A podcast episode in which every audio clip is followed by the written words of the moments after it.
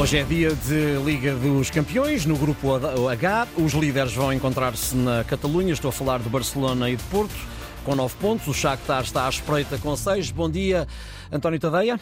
Olá, bom dia, Ricardo. Ora bem, o Barça venceu no Dragão por 1-0. Um, um bom resultado do Porto hoje pode decidir parcialmente a continuidade na prova. Um Barça que passa por uma fase menos boa. Sérgio Conceição desvalorizou o facto, mas que Barça pode encontrar uh, uh, o Porto hoje, António?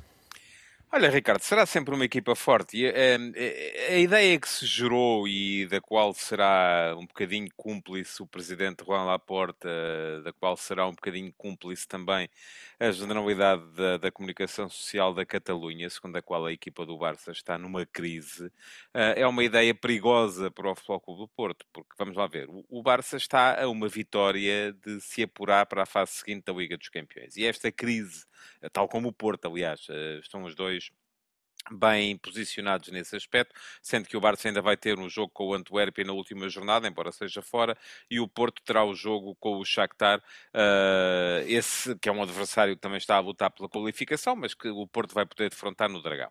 Agora, esta ideia da crise uh, do, do Barça, que nasceu um bocadinho uh, da dimensão histórica, porque o Barça há dois anos consecutivos que falha a passagem à fase seguinte da Liga dos Campeões, no primeiro ano até no grupo em que estava o Benfica com o Bayern, na época passada num supergrupo com o Bayern e o Inter.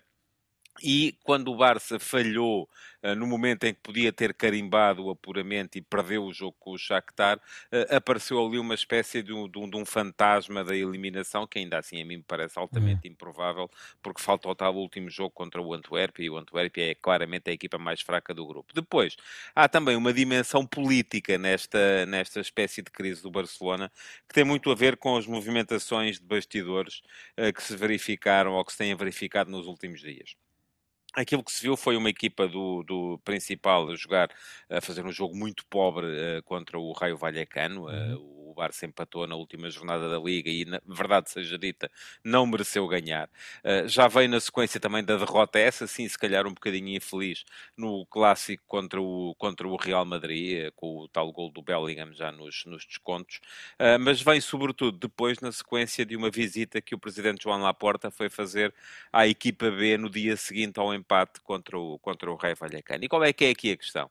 A equipa B é treinada pelo Rafael Marques, o, o mexicano, hum, que é antigo defesa central, uh, amigo de longa data do, do Deco, que neste momento é o diretor desportivo, uh, e obviamente isto uh, gerou logo ali o cocktail ideal para que politicamente se colocasse em causa a continuidade do Xavi Hernández, que enfim, há também depois a presença do Jorge Mendes e a, a presença do Cancelo e do João Félix e a maior aliança de Jorge Mendes com Laporta neste momento, o que é estranho porque perdeu influência o Mateu Alemani, o anterior diretor desportivo, que era um aliado de Jorge Mendes até já desde os tempos do, do Valência, uh, mas a verdade é que esta crise é, é, importante que o Porto desconfie dela, porque é uma crise que tem muito de, de histórico, tem muito de político, uh, tem muito de oportunismo também, que tem a ver com a lesão do Gavi, mas enfim, é preciso dizer que não vai haver Gavi, mas entretanto voltou o Frankie de Jong uh, e o Barça continua a ser um adversário muito complicado para qualquer equipa portuguesa e o Porto não é exceção.